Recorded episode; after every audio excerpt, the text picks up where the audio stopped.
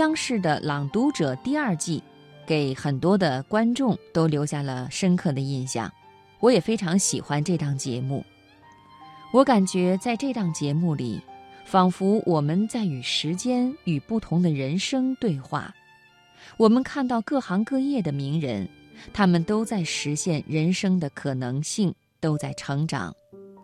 这个成长不只是在专业领域，还有人生的方方面面。节目的主持人兼策划人董卿说：“做第二季的时候遇到了不少的困难，但他都咬牙做下来了。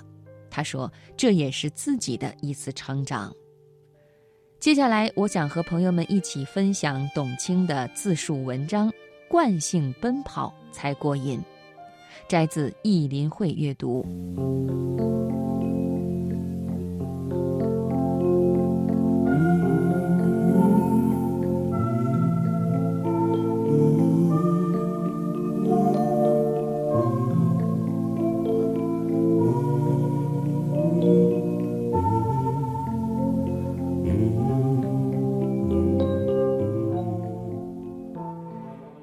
季《朗读者》开始的时候，我焦虑的不得了，因为第一季反响太好了。盛名之下，你还能怎么去做第二季？第二季的开篇也遇到了不少的困难，但我觉得还是咬牙要做。为什么一定要克服所有的困难去做这件事情呢？因为有很多人在等，很多人会问：怎么没了？可能也许是我自作多情，我就觉得在中央电视台这个平台上，或者在今天的中国电视的这个行业里，还是应该有《朗读者》第二季的出现。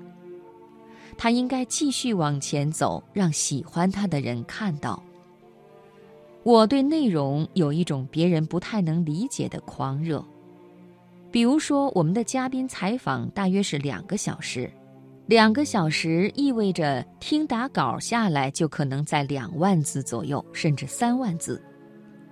我要把那两万字的稿子反复看几遍，因为画稿子的时候已经和录制的时候隔去很长的时间了。然后你还要回忆当时的状态，他的语速，你要进入到他讲话的一个语境当中，要想象他好像还在你的对面。然后根据那个语境开始画稿，把两万字画成两千字。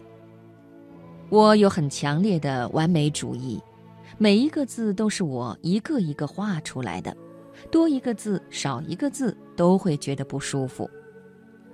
我记得有一次把一个导演训哭了。我们有一个嘉宾邱成桐，数学奖的大满贯，他曾经是哈佛大学数学系的系主任。到现在依然活跃在世界的数学领域。我觉得这样的嘉宾能够请来很不容易。来了以后，他朗读《归去来兮辞》，大屏幕上用竖板把读本打出来，跟随他的朗读，一行一行字出现。但那个字幕和朗读的速度永远对不上，一遍、两遍、三遍。那个科学家很有耐心，一遍读，两遍读，三遍读。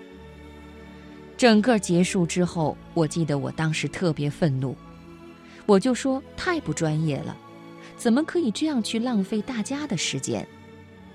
我说你知道邱成桐对世界意味着什么吗？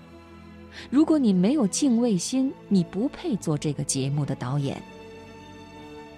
当时发完脾气以后，我也会有一点内疚。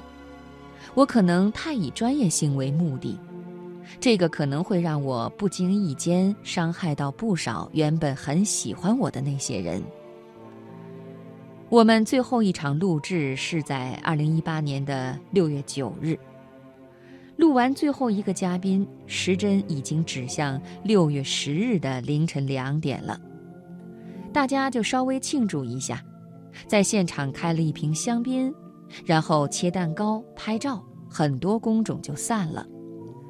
最后二十几位核心导演留下来，就在舞台上。我说：“每个人都说几句话吧，平时都是你们在听我说，现在我也很想听你们说说。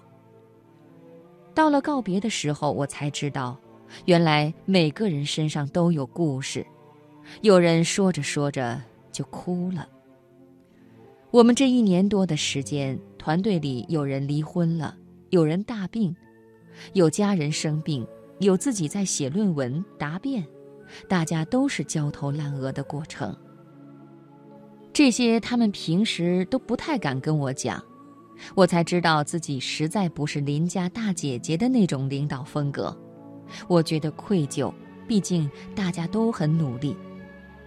但是我依然觉得，走完这个过程，最终的收获是他自己。不管这个过程当中你是表扬他也好，责备他也罢，成长是最重要的。你有没有注意到这一季的札记？很多都是我特别喜欢的话。生命的意义是如此厚重，无论我们怎么全力以赴都不为过，因为我们生而为人。我是一个活得特别用力的人，用力不够的话，我自己会觉得不过瘾，你会觉得日子似乎白过了，多可惜呀。